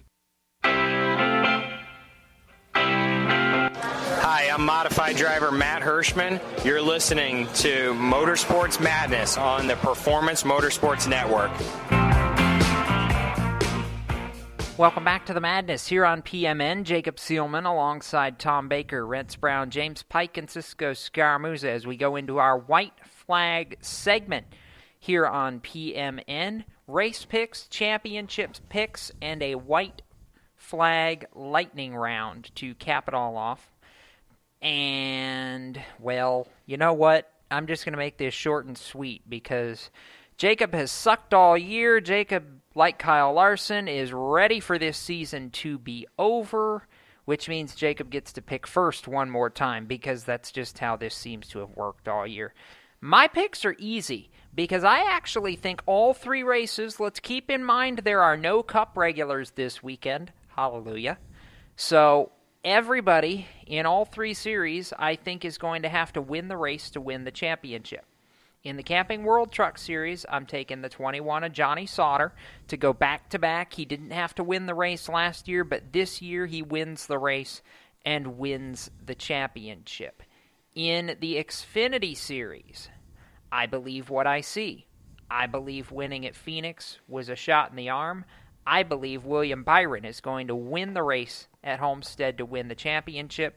And in the Monster Energy NASCAR Cup Series, again, like Tom, I believe what I see until he actually gets beat on Sunday. He's confident, he's ready to go, and I have felt all season this title is about as destined as what as someone's season can be. Martin Truex Jr. goes out, wins one more time on a mile and a half racetrack this weekend, and Furniture Row Racing, after a decade in NASCAR, goes from starting park team to champions on the stage Sunday night, Renter. Ooh, man, you you give us some good ones here. Uh, in the truck series, I'm taking the four of Christopher Bell. The man has just been a rocket ship all year, and I think after tasting what the championship four is like last year, he's going to have a lot more up his sleeve this year. So I'm going to take Christopher. In the Xfinity series, I'm going to take not the nine, but the seven of Justin Allgaier. Really? Keep in mind the fact that Justin Allgaier has been very consistent in the playoffs, and no one's really paid attention to him, but he's been making some noise. He does not have his crew chief this week, but that really won't make too much of a difference because, you know, through the modern technologies known as Skype, they'll be okay. Also, by the way, um, the Owners' Championship is going to be pretty crazy as well because Ryan Preece is in the 18 this week. Oh, yes. In the Cup Series, so much can happen. So much can happen, and it did. I mean, last year you go back and James, you were there to see Carl Edwards lose it in literally, you know, a restart. That happened right in front of my section. He hit the wall right in front of me, mind you. I Martin Truex Jr. is going to be my pick. Back of my head, I'm thinking Brad Keselowski's going to have a shot, but Truex is going to be my guy. And if Martin Truex Jr. can do this, he will tie Jeff Gordon for being the first driver since 1998 to have won eight races in one season and lead over 2,000 laps. That's an accomplishment we haven't seen in a while, and it's just a story that I want to see. I think this is this is the guy that has battled through so much, and Jacob, I want to see this. I want to see it too. I really, really, really, really want to see it. James brought up the possibility of Edwards in 08, and the caveat there, James, is the fact that Carl Edwards did not win the championship that season. He did lead more than 2,000 laps, but he did not win the championship that year. That was Rentz's point. But you get to make picks in a minute. Cisco, you're next. All right. I'm not going to swing for the fences on the truck series. I like what I see, and I see the four of Christopher Bell.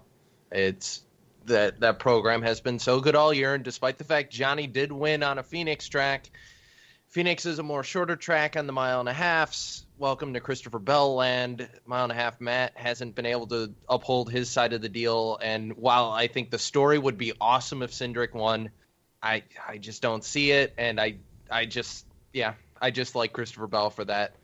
Xfinity, Keep in mind, if you're picking for the championship, it doesn't. They don't necessarily have to win the race. We've Yeah. just said we believe that they're going to. Yeah, no, no, for sure. And I think it will come down to them winning the race. For Xfinity, nine. Nine. Byron. I wanted to pick Hemric so bad, but I just he had he barely squeaked his way into the final round. I just they're just not as good as the three teammates. I just you know, that's such a power that's such a powerhouse in there. And Byron's been the fastest of all three, so you gotta go with the nine. For the Cup Series, the Monster Energy NASCAR Cup Series Championship is going to go to Kyle Busch. Wow. Because the one storyline, and they brought it up at the end of the broadcast Martin Truex Jr. and Furniture Row Racing have not won a championship. And if anything, and if we had anything to go by from last year, anything can and will happen.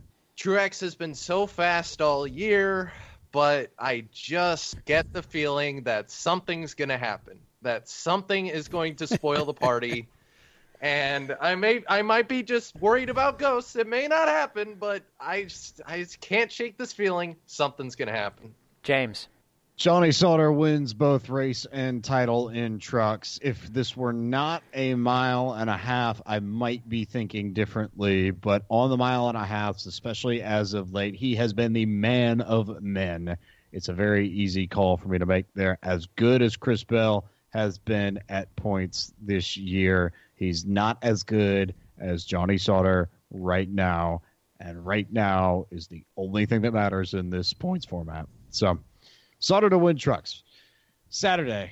Ah, golly, do I really not want to do this because I feel like I'm just backing up everybody else and I really like genuinely don't like doing it, but I just can't see anybody besides William Byron winning this thing and I think we have to remember that after the way his truck series campaign went last year, he has been on a total redemption mission to go out and get the championship that, in all honesty, probably should have been his a year ago. And would have been because he won the truck finale at Homestead, lest we forget.